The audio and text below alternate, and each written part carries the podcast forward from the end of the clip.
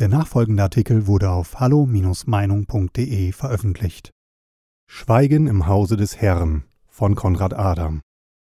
Als das Mittelalter zu Ende ging, hatte die alleinselig machende Kirche ihr Ziel fast erreicht. Sie hatte sich zur Weltmacht aufgeschwungen und erfreute sich der Annehmlichkeiten, die diese Welt zu bieten hat.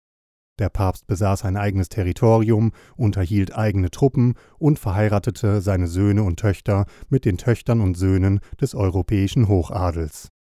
Das kostete, doch der Zehnte und der blühende Ablasshandel spülten genug Geld in die Kassen, um standesgemäß zu leben, Söldner anzuwerben und Diplomaten, ja sogar Könige und Kaiser zu bestechen. Die Renaissance hatte sich gelohnt, sie war die beste Zeit der alten Kirche. Doch dann kam Luther und erinnerte die Menschen daran, dass diese Kirche sich von der, die ihrem Stifter vorgeschwebt hatte, gründlich unterschied. Er übersetzte die Bibel ins Deutsche, so dass jedermann nachlesen konnte, dass die Apostel etwas anderes gepredigt hatten als der Pfarrer auf der Kanzel. Mit seiner Lehre vom Priestertum aller Gläubigen bestritt Luther den Klerikern ihre Sonderstellung, mit seinem Kampf gegen den Ablasshandel ihre Einkünfte. Beides rührte an die Grundfesten der Kirche, den Anspruch auf Macht und Geld.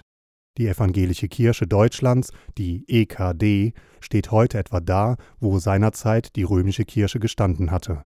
Weltoffenheit läuft auch für sie auf das Gelüst nach Geld und Macht hinaus. Mit dem Geld hat sie Glück, von dem hat sie genug, gut sechs Milliarden aus der Kirchensteuer, Jahr für Jahr.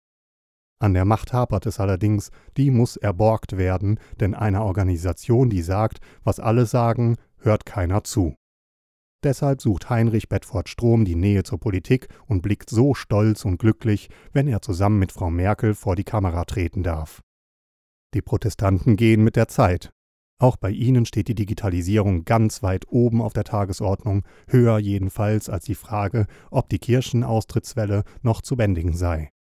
Dazu fällt den Kirchengewaltigen nicht viel ein, nicht mehr jedenfalls als dem Geschäftsführer eines Supermarktes. Die Church Card soll die Wende bringen, der Taufschein mit Magnetstreifen, auf dem der Gläubige Treuepunkte sammeln kann, wie der Edeka-Kunde mit seiner Deutschlandcard. Einzulösen nicht erst im Jenseits, sondern schon hier und heute. Das Reich der Kirche ist von dieser Welt. Der Geist weht, wo er will, heißt es im Evangelium, leider nicht überall und nicht stetig. Manchmal herrscht Flaute und beredtes Schweigen. So immer dann, wenn ein Schutzbedürftiger, Schutzempfohlener, Schutzberechtigter seinen Glauben dadurch bezeugt, dass er Wehrlose niederschießt, absticht oder überfährt. Tatsächlich dürfte der Lastwagen als Waffe neben Kopftuch und Döner die einzige kulturelle Bereicherung sein, die wir dem Islam zu verdanken haben. Die Kirchen finden das zwar nicht schön, mehr als sprachloses Entsetzen bringen sie aber nicht auf, wenn es wieder einmal so weit ist. Sie sind ja längst schon weiter. Allahu Akbar, der Ruf, mit dem die frommen Mörder ihr gottgefälliges Werk verrichten, war auch schon in evangelischen Themengottesdiensten zu hören, kann also ganz so schlimm nicht sein. Glaube ist schließlich Glaube, Heilige Schrift ist Heilige Schrift und Gottesdienst ist Gottesdienst. Hüten wir uns vor der Unmenschlichkeit, hatte der zuständige Bischof gemahnt, nachdem ein junger Muslim seine deutsche Freundin abgestochen hatte. Gemeint war damit aber nicht der Mörder, sondern die Bürger, die nicht einsehen mochten, warum sie die nackte Barbarei in Deutschland willkommen heißen sollten. So will es ja eine Ordnung, die als Rechtsordnung zu bezeichnen schwerfällt, die von den Kirchen allerdings um jeden Preis verteidigt wird, auch um den Preis von Toten. In Berlin, wo sonst, wollen sie das House of One errichten, in dem Juden, Christen und Muslime gemeinsam zu einem Gott beten können, den keiner mehr kennt.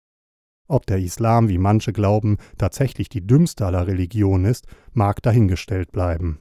Dass er der blutigste ist, ist aber unbestreitbar. Man lese nur den Koran, am besten Sure 4, 8 und 47, wo Allah, der Barmherzige, den Gläubigen versichert, mit welcher Freude er dem Foltern, Halsabschneiden und Verstümmeln zuschaut. Der Unterschied zum Neuen Testament liegt auf der Hand, nur eben nicht für Bedford Strom. Er weiß nicht, wie er selbst bekennt, ob es derselbe Gott ist, der aus dem Koran und aus der Bibel spricht.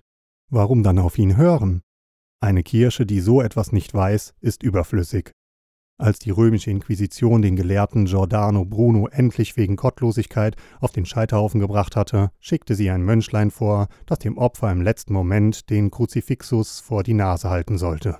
von dem sich Bruno, der die Kirche kannte, aber verachtungsvoll abgewandt haben soll. Ja, meinte der alte Freund, der mir die Geschichte erzählt hat, wenn man das erst auf dem Scheithaufen tut, ist es natürlich zu spät. Also beeilt euch. Weitere Beiträge finden Sie auf hallo-meinung.de. Wir freuen uns auf Ihren Besuch.